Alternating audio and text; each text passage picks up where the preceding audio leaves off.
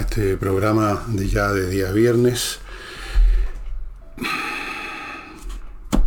Estamos, se nos está empezando a acercar el, el plebiscito, ¿no? Estamos todos pensando en eso.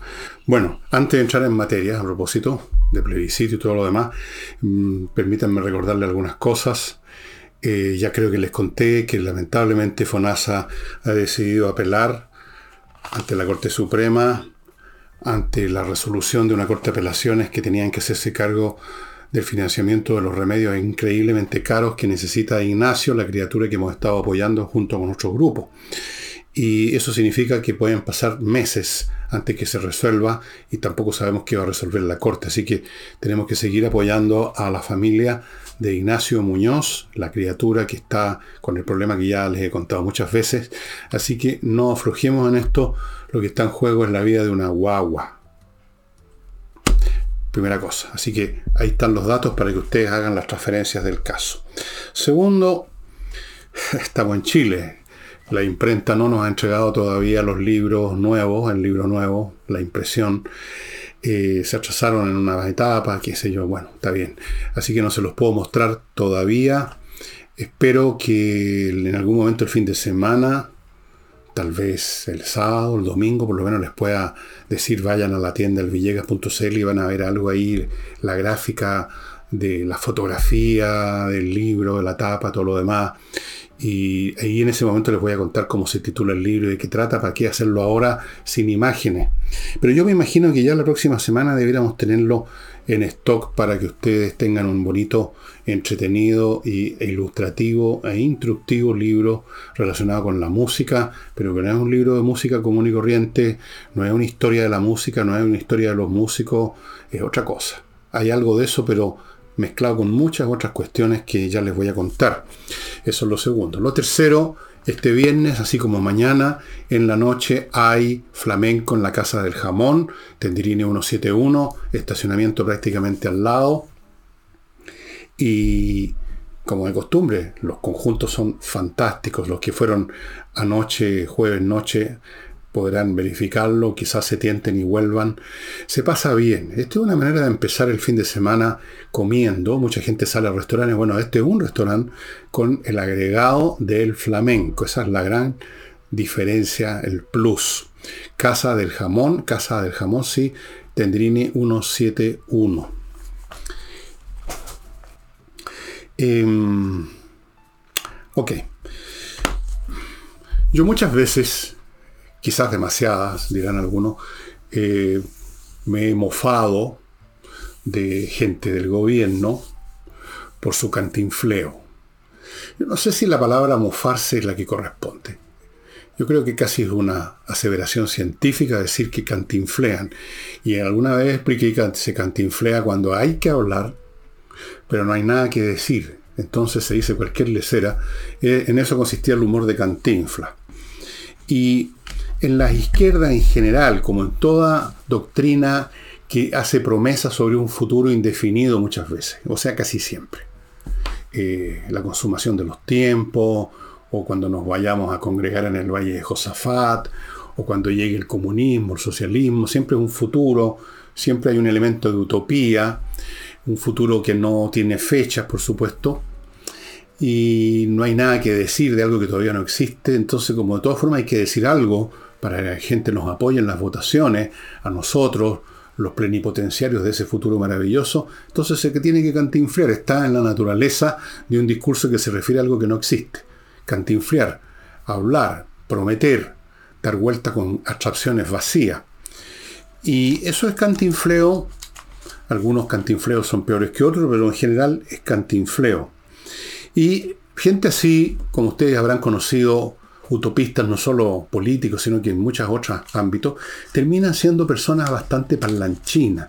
Se empiezan a mover más y más en el universo del lenguaje, donde se sienten cómodos porque no hay que probar nada y el lenguaje es flexible y se puede usar de mil maneras distintas, se pueden interpretar de muchas formas los conceptos, las palabras son flexibles. Entonces, lejos de ser un instrumento para comunicar algo relativo al medio ambiente, se convierten en el medio ambiente per se, en el mundo per se. Y entonces, Si acaso Salvador Allende quería establecer el socialismo con vino tinto y empanada, eso quedó en la historia. Lo que tenemos aquí ahora es un grupo que quiere instaurar la república logomáquica, por logomaquia. Vean en el diccionario la definición de la palabra logomaquia, que en el fondo es hablar, hablar, hablar, sin ya ninguna referencia a nada, lo que aquí llamamos simplemente cantinfleo. La república logomáquica, quizás también con vino tinto si es que queda y empanadas si es que queda alguien que las fabrique en ese futuro maravilloso. Eh, entonces, estamos repletos todos los días de discursos, de anuncios, de mentiras, de palabreo, de explicaciones. Todos los días. No hay hechos, no hay realidades, o muy pocas, o insustanciales, o insuficientes. Pero por lo mismo, como complemento, como subsidio de la falta de realidad, viene el cantinfleo completo. Y entonces tenemos este mundo que se da vuelta en 20.000 explicaciones. Por ejemplo, para poner un ejemplo concreto, ¿no? Podría ponerles mucho. Ustedes saben que emergió una nueva situación bastante escandalosa en relación a esto, transferencias de fondo a las llamadas fundaciones, y apareció la información de que una tía del señor Crispy lo había urgido para que rápidamente soltara las lucas. Rápido, por favor, que los chicos están necesitados. Algo así, supongo. Y entonces se le recordó a este gobierno que en, en sus promesas de campaña se habló de que no habría más nepotismo. Nepotismo es la práctica de contratar, de poner en cargos remunerativo, jugoso en el Estado, a familiares, amigotes. Eso es el nepotismo. Ellos de mil formas distintas dijeron que no iba a haber tal cosa, que iba a haber una ley de esto. Eh, pusieron el... Eh, Boris, que experto en eso, puso la cara de seriedad que tiene, frunce el ceño y habla así con su barbota manchada con salsa de tomate. Entonces no iba a haber nada de nepotismo. Y resulta que estamos aquí hablando de un caso en que una tía de Crispy, que es uno de los hombres que se mueven en el llamado segundo piso, el jefe de los segundistas pisistas, eh, lo estaba urgiendo. Entonces, veamos las explicaciones que dieron tres personas del gobierno y díganme ustedes si no hay aquí cantinfleo en su estado puro. Tenemos aquí un caso puro, indiscutible, un hecho tangible de una tía convenciendo a Crispy que suelte las platas. Entonces, ¿qué dijo Vallejo? Hay que diferenciar, pues, hay que diferenciar. Nosotros tenemos un instructivo de probidad respecto al nepotismo que está vigente y que se ha cumplido. ¿Cómo que se ha cumplido si hay una tía haciendo esta cuestión? Bueno, continúa Vallejo. El resto que se escape ese instructivo ya pasa a un nivel que no sé cómo decirlo, si no sabía cómo decirlo, ¿para qué lo dijo? Incluso de superar los estándares de la Contraloría respecto a esto. Sí, lo superaron para abajo. Entonces, no hay un cambio de relato, agregó. Y dijo, la verdad es que nosotros hemos cumplido con el instructivo y el resto de las especulaciones, especulaciones, no hechos, ¿no? sobre cómo pude determinar el actuar de un funcionario, funcionario en materia del caso convenios, a propósito de la relación familiar, es algo que está en la justicia. Claro, está en la justicia y eso niega que había nepotismo, por eso que está, entre otras cosas, en la justicia. Cantinfleo. ¿Qué dijo el gran cantinfla nacional que disputa el primer lugar con la señora Toá? El señor Cordero, Luis Cordero, ministro de Justicia. Dijo, yo estaba presente cuando le hicieron la pregunta. La pregunta estaba vinculada a hacer reproches en un lugar y otro. ¿De qué está hablando? ¿Cuál lugar? ¿Cuál otro? Y el presidente lo que dijo es que no iba a hacer reproche por esos vínculos. No iba a ser reproche por vínculo de tía y sobrino, a pesar de todas las promesas de campaña. Bueno, otra cosa muy distinta es la política. De hecho, está en un contexto de la, de la Estrategia Nacional de Integridad. Está en un contexto de la Estrategia Nacional de Integridad, no veo cómo. En esa línea, que yo sepa, que yo sepa, son dos personas que no están trabajando en el mismo lugar. O en otras palabras, si usted contrata a su tío abuelo o a su sobrino, pero no está en el escritorio al lado, sino que en otro edificio, entonces no es nepotismo. Otra cosa distinta, agregó Cordero, son las políticas que uno tiene que tener en esa materia de contratación. ¿Qué significa todo esto? Nada. Y luego tenemos las declaraciones de otro genio deslumbrante, la moneda, el señor Elizalde, que siempre nos divierte a grandes y chicos con sus salidas. Dijo, entiendo que en su oportunidad el presidente se refería a que una persona tomara una decisión para contratar a un pariente y por lo tanto fuera una contratación directa. Y por lo tanto, como que fuera una tremenda contratación. Dice, contratan a un pariente y por lo tanto fue una contratación directa. Genial. O sea, esa es una deducción digna de Sherlock Holmes. Bueno, todo esto es cantinfleo. Que, ¿cómo es? Estrategia Nacional de Integridad. Contexto, la Estrategia Nacional de Integridad. Que yo sepa son dos personas que no están trabajando en el mismo lugar. Que hemos cumplido con el instructivo y el resto de las especulaciones, etcétera. A propósito de la relación familiar, es algo que está en la justicia. Bueno, pero ¿qué están respondiendo? ¿Sí o no? ¿Es esa señora tía del señor Crispy? ¿Sí o no? No. Pues era la estrategia nacional. Para que hablamos de las otras relaciones que a lo mejor no son sanguíneas en el sentido genealógico de la expresión, pero son sanguíneas en otro. Todas estas parejitas, porque tenemos historias de amor para, tirar para arriba. Esto es como una teleserie mexicana el gobierno. El ministro X con la ministra no sé cuánto, el fulano de acá con la pareja de más allá. Bueno, lo hemos visto en el caso convenio. Entonces, esto es cantinfleo. Bueno, usted, palabreo. El cantinfleo es a ver, había una frase de Lenin que decía que el, izquierdismo era una enfermedad infantil del comunismo. Bueno, usemos esa expresión. El cantinflismo es la expresión más chanta de la logomaquia. Porque puede haber logomaquias con más o menos cierta altura, ¿no? Digamos, si uno lee, por ejemplo, a, logo, a logómacos digamos, de primer nivel, como algunos intelectuales franceses que también rizan el rizo pero parecen inteligentes, no se comparan con este cantinfleo, por lo menos están en un nivel superior. Les quería contar de esto nomás, y para que lo tengan en consideración, porque este es un gobierno de pocos o ningunos hechos y muchas palabras. Este es un gobierno de palabras, no en el sentido que cumpla sus promesas, como está claro que no las cumple, sino que palabrea y palabrea y palabrea, tratando todos los días de dar explicaciones sobre cada situación que se presenta. Y vamos a ver más ejemplos más adelante en este programa, como la hemos visto en otros. Vamos a ver, por ejemplo, cómo palabrea este otro palabrero, este otro spin doctor del gobierno, que se llama Mario Marcel. Pero antes de ir a Marcel, vamos a ir a mi primer bloque publicitario, estimados amigos y amigas, perdón, perdón. Seguridad y accesos. Una empresa que instala en su edificio, en su condominio, la más avanzada y tecnológica conjunto de sistemas para resguardar el acceso a ese edificio, a ese condominio. Una vez que los delincuentes traspasan el acceso, ya no hay nada más que hacer. Si traspasaron el acceso, van a traspasar la puerta de su casa, de su departamento.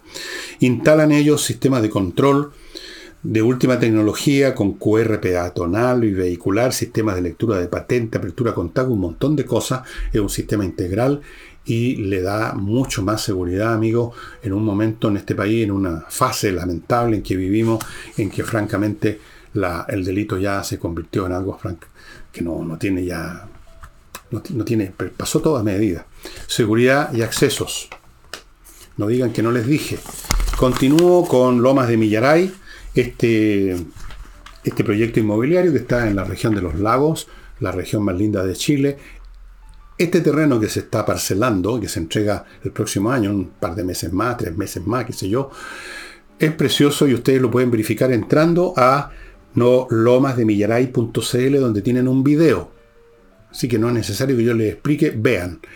Cada parcela tiene agua, electricidad, le llega, tiene energía eléctrica soterrada, no hay cables al aire y fibra óptica, estimados amigos, es una gran oportunidad no solo para cambiar de vivienda, sino para cambiar de vida y llegar a un sitio donde hay más seguridad, hay seguridad.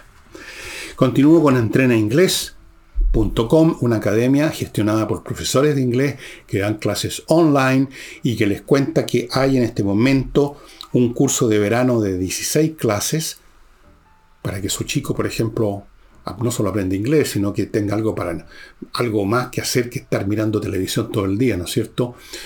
Y cuesta 268 lucas, 16 clases, amigos, son como las clases que da en treninglés.com, muy, pero muy efectivas. Por supuesto, puedes tomarlas un adulto también. Pero los cabros de vacaciones de repente se aburren, no tienen nada que hacer, qué mejor que aprender inglés. Y termino este bloque con Famaba Grill, que es la nueva manera de disfrutar un asado bien hecho, con la carne preparada a su gusto, porque la está mirando encima. Ustedes están viendo la foto, usted está sentado en la mesa y a unos centímetros tiene la parrilla de acero inoxidable, no de hierro fundido, negro, grasoso, pasado a hollín, a tierra y a todo lo demás. Impecable, con un fuego alimentado por gas, todo limpio, y usted está viendo cómo está su carne y usted la saca en el momento que le parece a usted conveniente. No tiene que estar esperando la decisión del carmalengo de los asados. Y tiene un montón de servicios más estas mesas, como se pueden convertir casi en un horno, con una tapa especial y usted puede preparar pan. Vaya, vaya reservando, estimados amigos, estas mesas. A propósito que este mes de noviembre hubo una inflación que nadie se esperaba, Marcel nos dijo algo que lo ha dicho en otras oportunidades, y lo, ha dicho muchas veces, porque muchas veces tenemos malas noticias en economía, no me gusta. Qué bueno que no le gustó a Marcel, podemos estar tranquilos, no importa que haya inflación, a Marcel no le gusta, fíjese usted. Bueno, pero dijo algo más. Dijo que que esta era una sorpresa negativa, entiendo que es 0,6 en un mes, bastante. Es una sorpresa negativa, pero dijo, atención por favor, pero se inscribe dentro de una tendencia a la baja. Ahora, por favor, explíquenme ustedes, debe ser que yo soy muy anticuado, no entiendo estas lógicas dialécticas modernas, me quedé pegado con Aristóteles nomás. Entonces, a lo mejor alguno de ustedes va a tener la amabilidad y la bondad de explicarme cómo algo que va al alza puede estar inscrito en una tendencia que va a la baja. No entiendo. ¿Qué quiere decir eso? Si está rompiendo la tendencia a la baja, no se está inscribiendo en la tendencia a la baja por lo menos debería haber tenido la decencia intelectual, Marcel, de decir, en general, hemos ido, a la inflación, vamos a suponer que es cierto, ha ido bajando, pero esta vez en noviembre se produjo una interrupción de esa bajada. No podía decir una cosa así, que es relativamente cierta, sino que tenía que decir que es una cifra que se inscribe dentro de una tendencia a la baja. No me parece muy claro me parece que un intento, obviamente, de este otro Spin Doctor, porque son todos Spin Doctor. O sea, Spin nomás, porque de Doctor no tienen nada. Eh, tratar de presentar las cosas de una manera más digerible. En vez de decir, a Tiza, pues hombre, que no me gusta, que saltó la inflación, en una de esas no la hemos logrado controlar y va a dispararse de nuevo, no solo ahora, sino que el próximo mes. No, se inscribe, se inscribe, es que es ciútico además, se inscribe es una tendencia a la baja, buen pues, niño, por Dios. Bueno, eh, esta gente, aparte de cantinflero y como todo cantinflero, si alguna vez supieron lógica, se les olvidó completamente.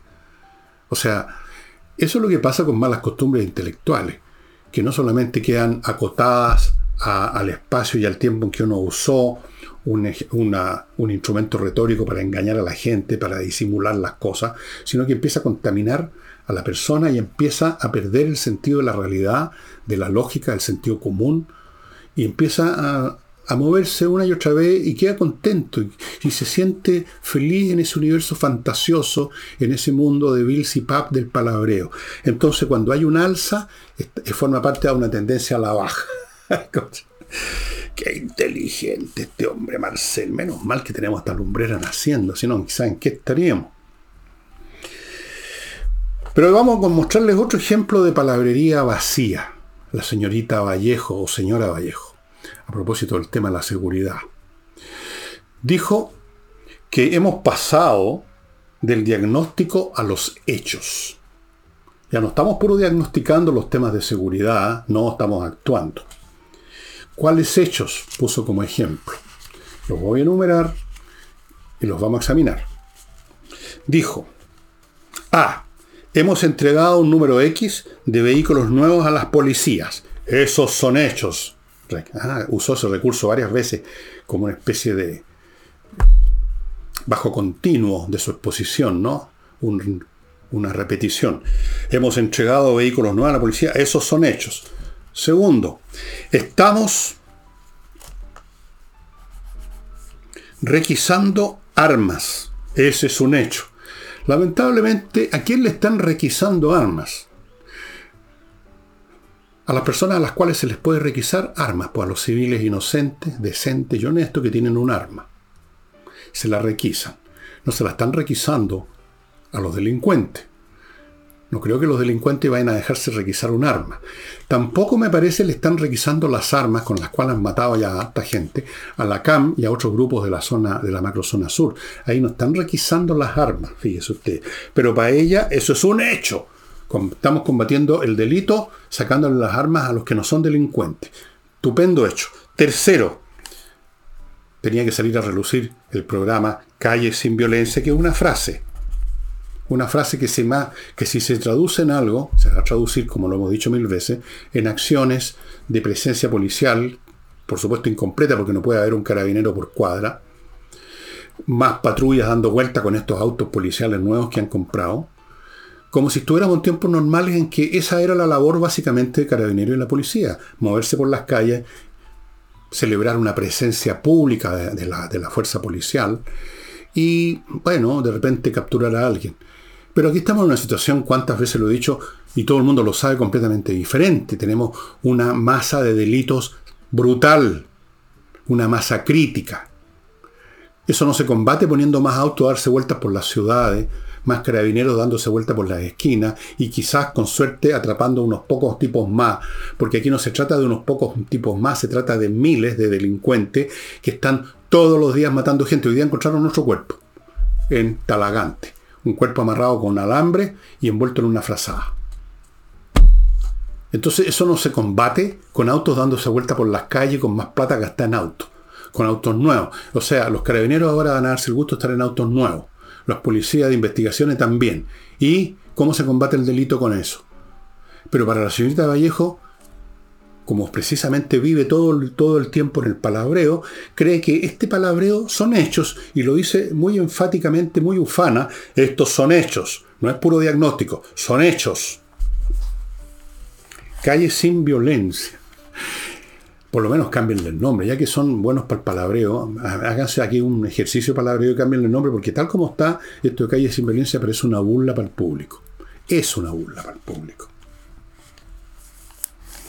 Bueno, yo diría que la única cosa que, hace, que se está, que son, es un hecho, es que hace rato que están puramente haciendo esto, palabrear, palabrear anuncios, explicaciones, eh, que lo que quiso decir el presidente, lo que no dijo el presidente, lo que quiso decir este ministro, que este tipo no, el señor Monte no, está con un martillo y clavo haciendo casa, explicaciones, explicaciones, justificaciones, promesas, mentiras, anuncios, eso es todo lo que hacen. Entonces la señorita Vallejo seguramente que está convencida que con decir que calles, que hay un programa que se llama Calles sin Violencia, se está llevando a cabo acciones reales, se están celebrando hechos para combatir la delincuencia. Hace rato que están hablando y diciendo tontería. Un hecho, ese es un hecho también. Bueno, como ustedes saben, el señor Contralor Bermúdez se va muy pronto, deja de ser Contralor, e hizo un comentario, como casi todos los comentarios que vienen de la oposición o de funcionarios que quizás no tenían tanta relación con el gobierno, que venían de antes, que se van, todos por igual, son de una suavidad, todos se lavan los dientes con miel de palma en la mañana, dulzones.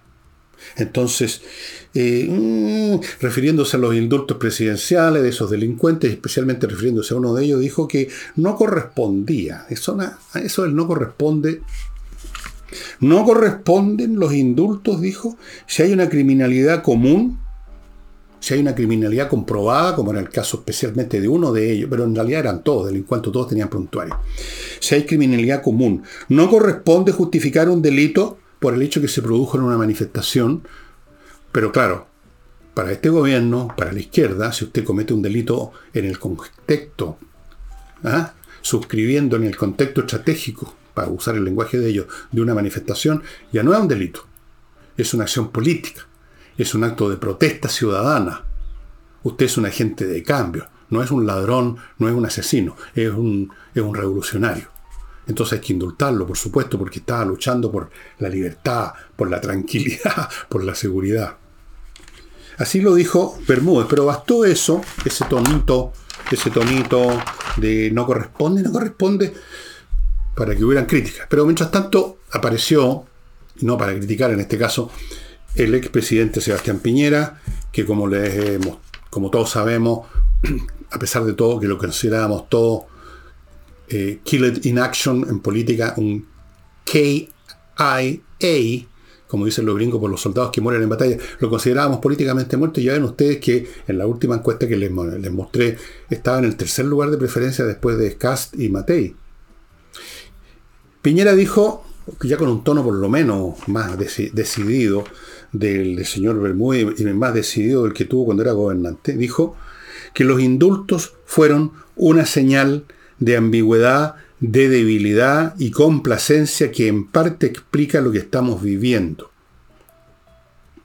En parte explica lo que estamos viviendo. Bueno, no sé en qué parte, en cuánta parte explica o no explica.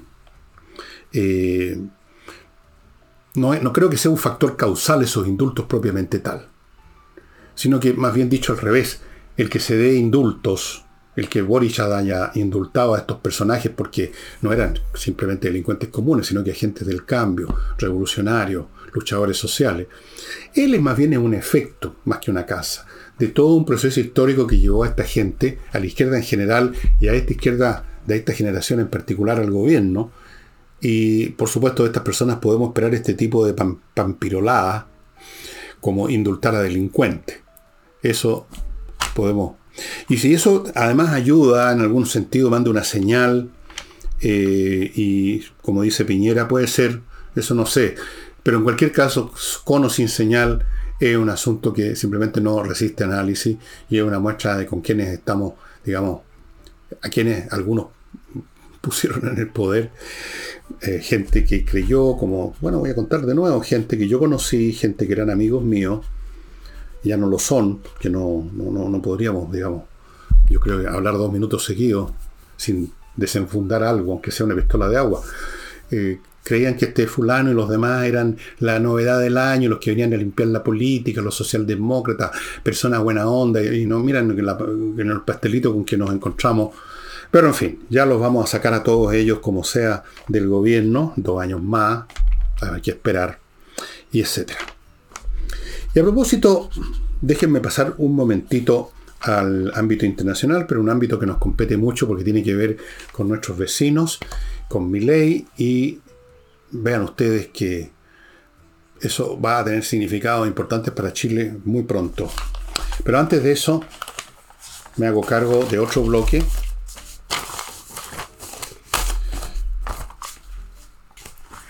Otro regalo interesante aparte de estos cursos de inglés que les mencionó, que les mencioné, para esta Pascua, especialmente para esta Pascua, es un curso de ajedrez para los niños. Para que se entretengan en las vacaciones, y de repente se aburren como ostras y se dan vueltas para allá, para acá, y además desarrollen jugando, entreteniéndose la inteligencia. Regálenle una gift card con cursos que parten en marzo. Se van los sábados, vía directa por Zoom. Fuera de eso, usted les puede regalar alguno de esos relojes que usted está viendo en, la fotografía, puede regalarle la caja con el tablero, con las piezas, con todo lo que se necesita para jugar. Es un regalo, un regalo, original, es un regalo útil, es un regalo importante que va a tener consecuencias positivas para muchos niños. A algunos quizás no les va a servir, pero a muchos sí, especialmente a los niños inteligentes. Así es que Cualquier duda, cualquier pregunta sobre cuándo empiezan los cursos, qué sé yo, los valores de esto, lo demás allá, ahí está un WhatsApp para que se comuniquen directamente con Pablo Tolosa, el maestro internacional de ajedrez que creó este espacio. Continúo con mi clima, amigos. Ojo, Se anuncian calores, creo que este fin de semana de 37 grados en Santiago. Ya llegó lo que tanto habían anunciado, que por un momento pareció que no, llovió, días frescos, pero ya se está instalando el verano. Vaya poniéndose rápidamente en contacto con miclimo.com para tener estos equipos y poder respirar por lo menos dentro de su casa, estimado amigo. No, no va a poder llevar el equipo a cuestas, digamos, fuera de su casa, pero en su casa poder dormir en las noches sin asfixiarse, poder leer, poder ver televisión si quiere respirando bien, miclimo.com. Continúo con tu asesoría tributaria. Asesoría tributaria, un grupo profesional que te ubica en tu tributaria.cl que le arreglan, le mantienen, le tienen ordenada la contabilidad y le preparan sus eh, sus declaraciones de impuestos, todo el tema tributario de la empresa, de los ejecutivos, de los, qué sé yo, la gente involucrada. Amigos, háganlo bien, la tributación, fundamental hacerlo bien, o después vienen los problemas, los anuncios, las multas, todo. Y el tema de la contabilidad, para qué hablar lo importante que es, tu asesoría tributaria.cl y termino el bloque con kmmillas.cl donde usted puede vender las millas que ha acumulado en sus vuelos y que no va a usar a muy buen precio. kmmillas.cl. Bueno, algo se ha estado hablando en Argentina del shock económico que piensa aplicar mi ley para parar por lo menos algunas de las cosas horribles que están pasando en la economía argentina, como es la inflación. Entiendo que están más del 100% este año, van en más del 100%. Mucho más, creo que están en el 160% ha aumentado una vez y medio los precios. Entonces, bueno, las medidas que están, se están barajando, usted las puede ver en la prensa, tienen que ver con acciones en el Banco Central, van a tener que haber recortes para, porque hay que bajar gastos. Eh, se va a dejar de emitir moneda, se van a tener que bajar gastos, costos del Estado, lo cual significa despedir gente.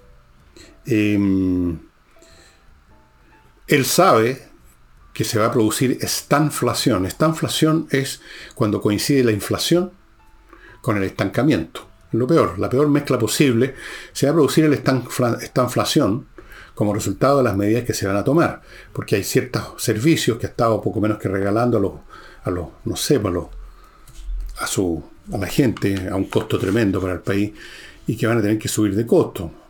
Eh, digamos que entregar al Estado. Van, a haber una serie de acciones que van a perjudicar a mucha gente en forma directa y quizás a casi todos los argentinos en forma indirecta. O sea, a todos los argentinos, de hecho. No se puede librar nadie, salvo los más ricos, del tipo de problemas que traen las curaciones. Esto es como irse a operar, ¿no? Uno no sale caminando del quirófano, tiene que ir a una sala de cuidado intensivo. Es toda una situación. Pero mi ley entiende, y la gente que lo rodea, que de lo contrario, Argentina se va por el despeñadero y ya le queda bien poca distancia por recorrer para llegar a ese despeñadero. Pero la pregunta es, como lo he dicho acá, ¿puede hacerlo? ¿Va a haber agua en esa piscina?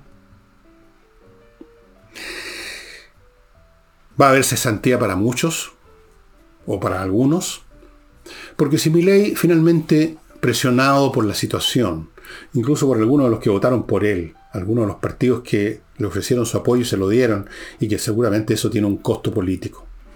Presionado por la calle, ya le están armando eh, machitunes en las calles. Bueno, probablemente no va a poder aplicar esa política en un 100% y quizás ni siquiera en un 50%. Y eso de la medida de choque, además, solo el principio, porque después del shock tienen que venir otras medidas, digamos, de mayor eh, calibre, eh, porque el cuerpo económico argentino hay que operarlo por entero. Pero yo lo veo muy difícil. A mí me parece, yo creo, que especialmente con sociedades como las nuestras, las latinoamericanas, donde desde tiempos inmemoriales existe la cultura del parasitismo, que estudia también Stanislav Andrés, en el libro que le he mostrado muchas veces, es muy difícil es muy difícil si no ha habido una situación caótica total en que ya no quedó nada en pie, como un país después de una guerra en que le, hasta le bombardearon su ciudad. Entonces ahí lo que haya que hacer se hace, no queda otra. Pero en este caso, ¿cómo va a poder? ¿Cómo va a poder ir contra sus propios votantes? ¿Cómo va a poder ir contra estos gremios que son una mezcla de gremios y mafias en Argentina? ¿Por dónde va a escapar a esta situación? Y ahí es donde entramos nosotros al baile porque Argentina es un socio comercial nuestro, hay, un importante intercambio entre las dos naciones y eso se va a afectar. Y quién sabe, desde el punto de vista de las relaciones internacionales, qué otras consecuencias va a tener que Milei es un hombre que no puede ver ni en foto a Boric, no puede ver a los comunistas, ya está tomando decisiones a nivel internacional que significan, digamos, mostrar claramente su postura respecto a cualquier régimen o cualquier cosa que huela a izquierdismo, comunismo, etc. Entonces no va a tener una buena relación con nuestro gobierno. Digo nuestro gobierno porque no sé cómo decirlo. Y si llegan en este periodo en que todavía está gobernando Boric a haber situaciones limítrofes como podrían plantearse con la Antártica, donde ellos ya sacaron un mapa que pasa en parte por territorio que, estamos, que nosotros reclamamos. Si se deshiela antes de tiempo campos de hielo, vamos a tener ahí un Milei que no nos quiere mucho, que no quiere mucho este gobierno, no digo al país, sino que a este gobierno, a un Milei que quizás va a buscar escapatorias por otros lados, como hicieron en su momento los militares, el Galtieri y compañía, a propósito de las Islas Falkland, que ellos llaman las Malvinas, tratando de escapar de la situación interna. No sé, pueden pasar muchas cosas, probablemente es posible que no pase ninguna, pero yo les quiero decir de que esta vez lo que ocurre en Argentina, lo que haga el gobierno Argentina y la personalidad de los gobernantes en Argentina ahora va a tener más influencia y repercusión en Chile de lo que ha sido la presencia de los kirchneristas, de Fernández y compañía se andaban abrazando y besando las mejillas con Boric. Así es que veremos.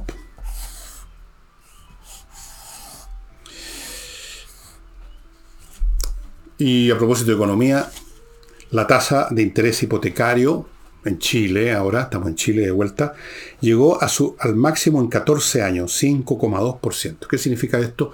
Que mucha menos gente va a tener las condiciones que le permitan al banco hacerle un préstamo con la confianza que va a poder pagar la persona. Muchas otras personas ni siquiera van a intentar pedir un crédito hipotecario por el costo. Como consecuencia de eso, se va a construir mucho menos porque no va a haber mercado. Como consecuencia de eso, más empresas constructoras o van a quebrar o van a estar trabajando como, con suerte a menos de media máquina. Como consecuencia de eso, la demanda múltiple que hace la industria de la construcción el resto de la economía va a caer más de lo que ya ha caído. Como consecuencia de eso, aparte de las cesantías en el mundo de la construcción, agréguense las cesantías de todas esas otras actividades económicas que suplen a la construcción y que también se van a encontrar con que tienen menos demanda y por lo tanto, por lo, por lo tanto también van a tener que echar gente. ¿Qué se está haciendo respecto a esto? Bueno, se anunció un gabinete del crecimiento, ¿no? Otra frase, ven ustedes, otra frase, un gabinete del crecimiento.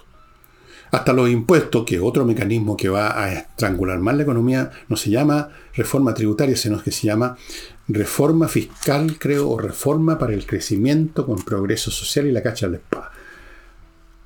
Ya se olvidaron, entre paréntesis, de reforma fiscal o pacto fiscal en el sentido de achicar el Estado, porque eso ya, ya está claro que este gobierno lo único, hecho, lo único que ha hecho es hacer crecer como un tumor canceroso el Estado.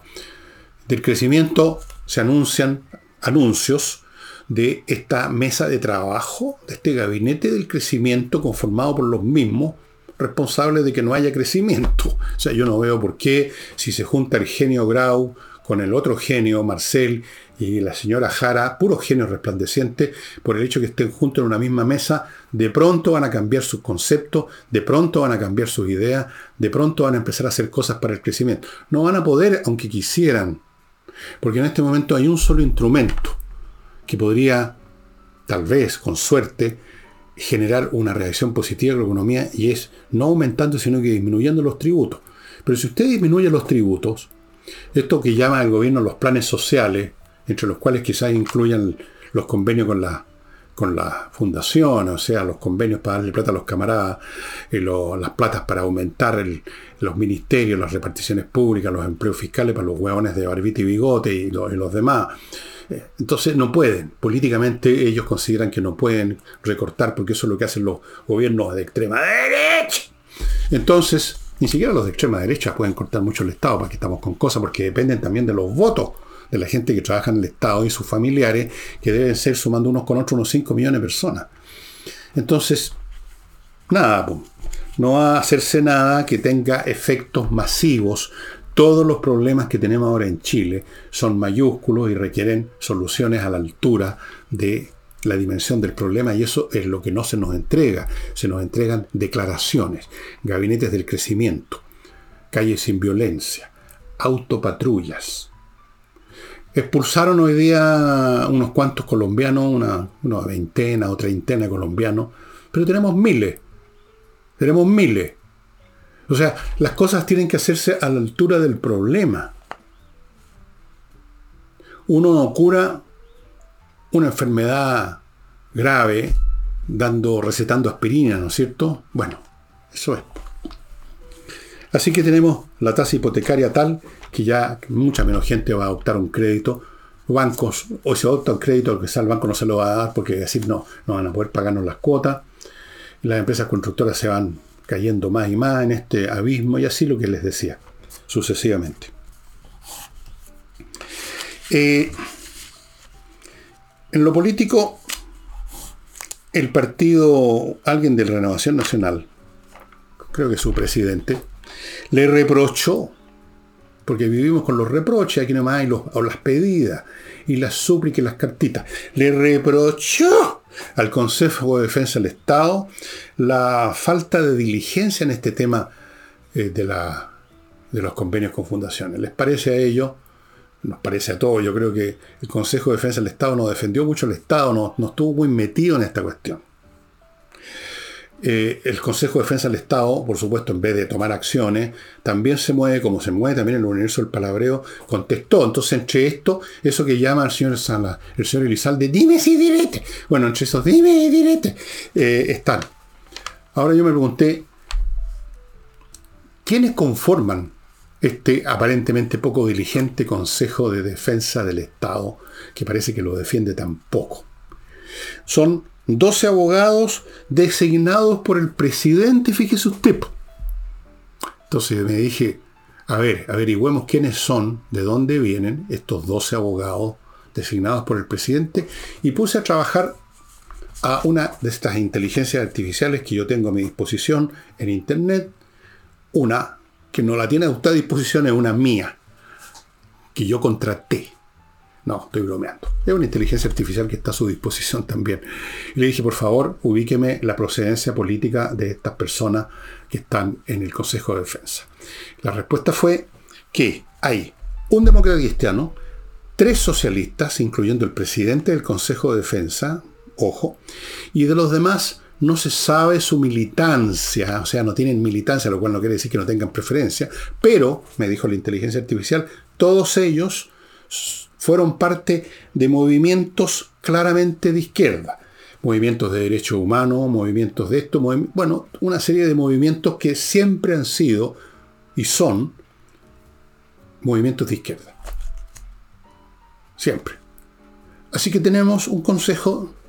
Hay uno, no quiero ser realista, hay como tres o cuatro, tres, tres personas que son de, de renovación nacional, me parece pero los otros ocho o nueve son gente o derechamente afiliados a partidos de gobierno o con antecedentes de moverse en el mundo del progresismo. Entonces, si hubo poca diligencia y ha habido poca diligencia del Consejo de Defensa del Estado para defender el Estado, o como he dicho muchas veces, este gobierno está convirtiendo a los distintos órganos del Estado uno por uno en parte del aparachic, de la del aparato que tiene como objeto empujar las transformaciones profundas y su personal es parte de la nomenclatura. Aquí tenemos tres o cuatro personas que derechamente son de la nomenclatura y los otros son miembros honorarios, podríamos decir, porque no tienen carné, lo cual no quiere decir que no puedan haber entre ellos personas con ideas comunistas, socialistas, etcétera. Como mínimo, como le digo, la inteligencia artificial me dijo, ustedes pueden usar los buscadores de esa inteligencia, hay varias, y algunas mejores que otras. Y ahí está, ahí uno entiende eh, un poco el comportamiento de los órganos del Estado. Hay que examinar siempre quiénes son los que están manejando. Si no se, los órganos del Estado no se manejan solos, no son entelequias, no son cosas que tienen existencia real. La existencia real es de las personas que están ahí ocupando los sillones, los escritorios y tomando decisiones. Bueno, eh, permítanme ir a otro bloque antes de seguir con las noticias nacionales.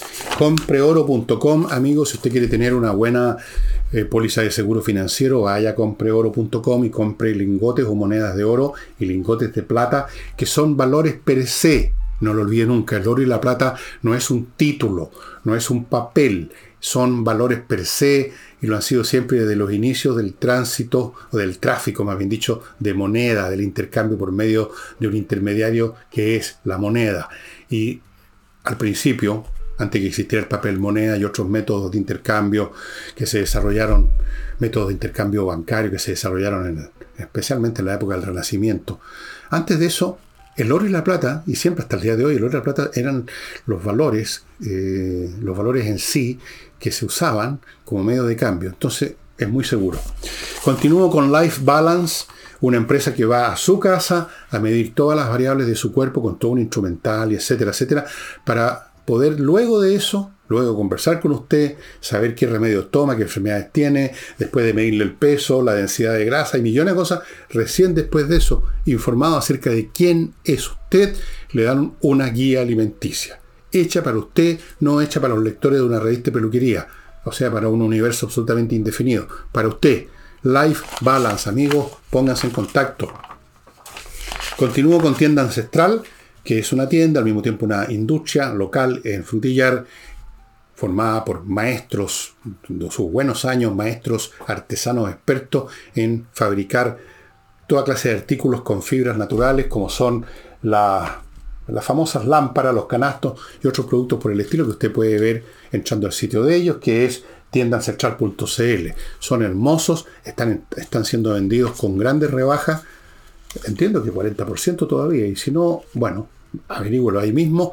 Y ellos entregan en todo el país, despachan a todo el país. Tienda ancestral.cl. Ahí hay una oportunidad también de hacer un interesante regalo para este Pascua. Continúo con Edisur, que... ¿Dónde están? A ver.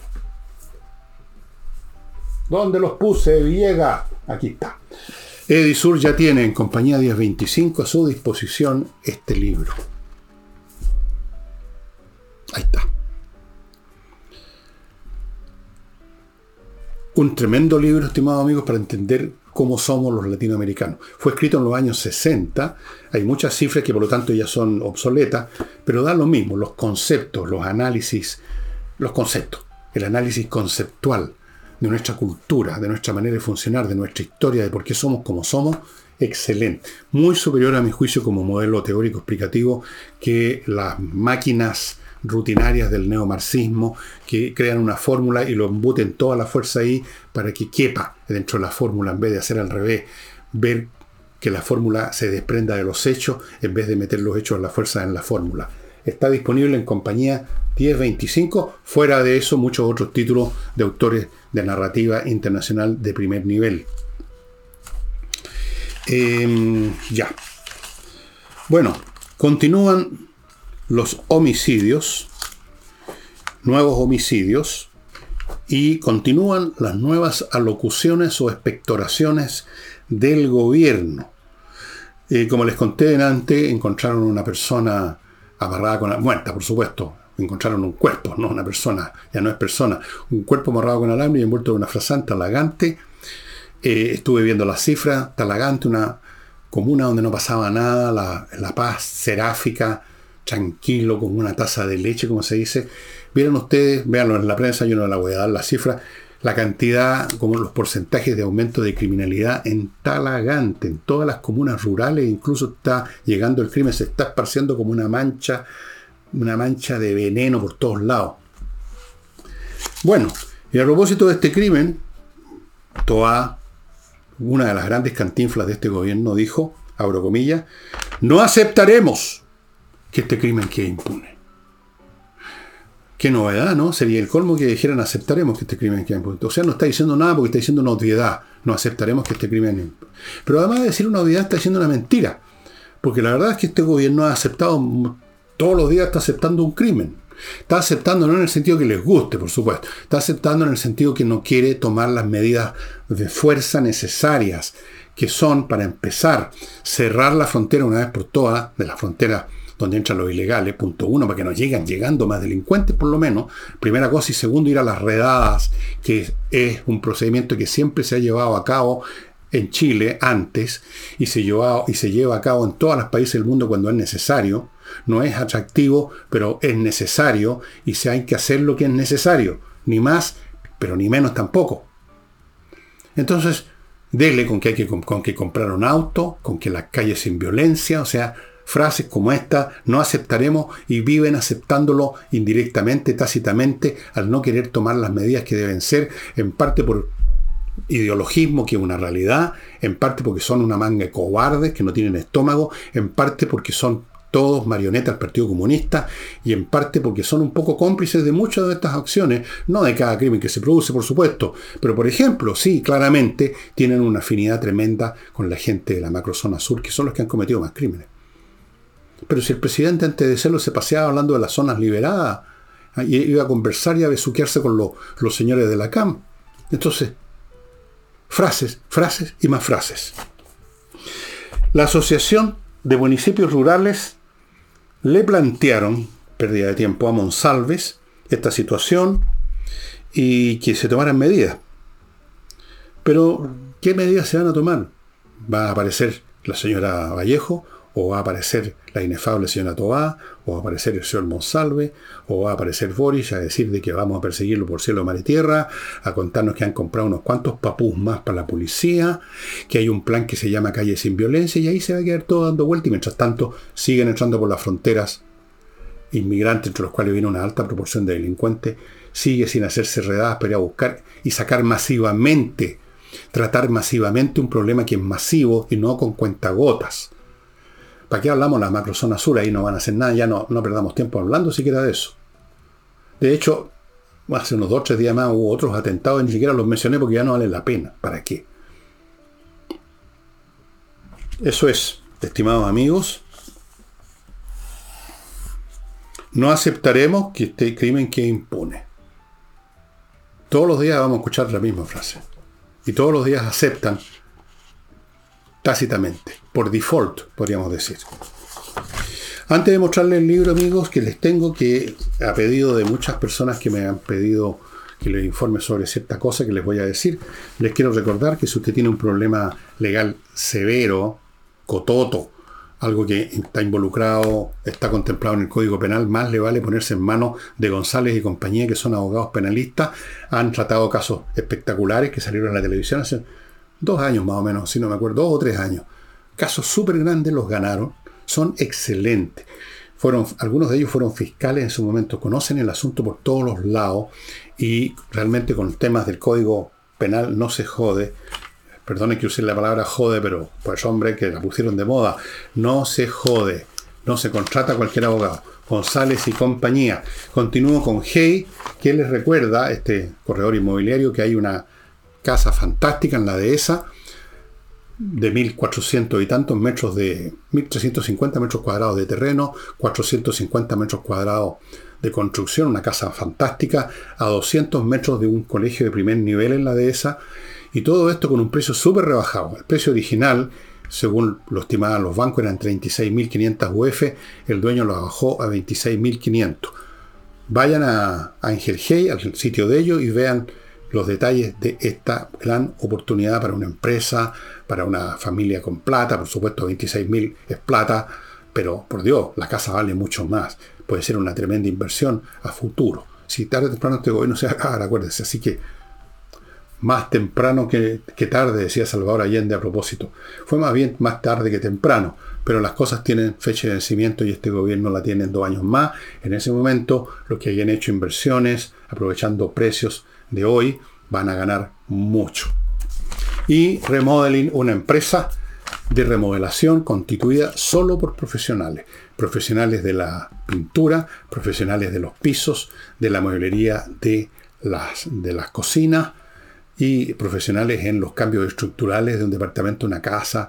Cambios estructurales me refiero a cosas más serias como, que sé yo, sacar un muro, poner un muro, crear una terraza completa en el jardín, sacar la que había, construir una mansarda, desarmar la que había, cosas como esas de mayor volumen. Hay arquitectos, por supuesto, en stock para eso. Bueno, mucha gente me ha pedido, a propósito, gente que ve los programas culturales el sábado especialmente, algunos me han pedido, algunos ahí mismo, otros por, otros por, mail, que les recomiende, que están interesados en estudiar filosofía o que quieren recordar, que yo les recomiende un libro. Y me dicen algunos, no tienen tiempo para leer o estudiar dos o, tres filósofos así importantes, necesitan algo donde esté sintetizado el pensamiento de ojalá muchos filósofos, y para eso están los libros de historia y la filosofía. Y yo les quiero mostrar uno, que es un clásico de historia y la filosofía, escrita por un filósofo además, que es este, este libro, Historia de la Filosofía Occidental de Bertrand Russell, que fue un matemático y un filósofo, uno de los creadores de la lógica simbólica, un hombre de un pensamiento, eh, ser muy cercano al positivismo lógico, que una forma de filosofía que en cierto sentido destruye la filosofía, en cierto sentido. Bueno, pero aquí está la historia, ¿no? Aquí se parte con, qué sé yo, con los con los principios de la civilización griega, con los atomistas, con Anaxágora, Parménides, después por supuesto llegan los, los grandes conocidos, Sócrates, Aristóteles, Platón, después qué sé yo, llegan todos los demás, Tomás de Aquino, eh, Hobbes, eh, el que les he mencionado tantas, tantas veces, Spinoza, Locke, Hume, todos estos son británicos, Rousseau, escribía poco menos que con lágrimas, un sentimental intolerable para mí, Kant. Bueno, amigos, los interesados en filosofía y tener una buena base, este libro. Yo les he mostrado también un libro una vez de Ariel, de, sí, Ariel Durán. Y pero bueno, este es bastante contundente porque está escrito por un hombre de gran valor como filósofo. Y eso. Y sería todo por hoy, amigos. Y vamos a ver qué les ofrezco el sábado. No sé en este momento, como de costumbre, buscaré un tema para las pocas personas que nos ven los sábados. 10.000, 8.000, 12 a veces, a veces he llegado a 15, pero son la creme de la creme, ustedes los que me ven el sábado y los que me ven el domingo. O sea, no que me vean a mí, los que siguen los temas que yo planteo de la manera más eh, atractiva y entretenida posible, por supuesto, sin ninguna ambición académica, sino que meramente con el deseo de despertarles el interés por un tema. Yo no conozco más del ABC de casi todos esos temas de, las únicas cosas que conozco hasta un poco más antes de las letras, no las voy a tocar acá porque no corresponde. Y entonces eso sería todo, estimados amigos. Nos estamos viendo mañana. Chao.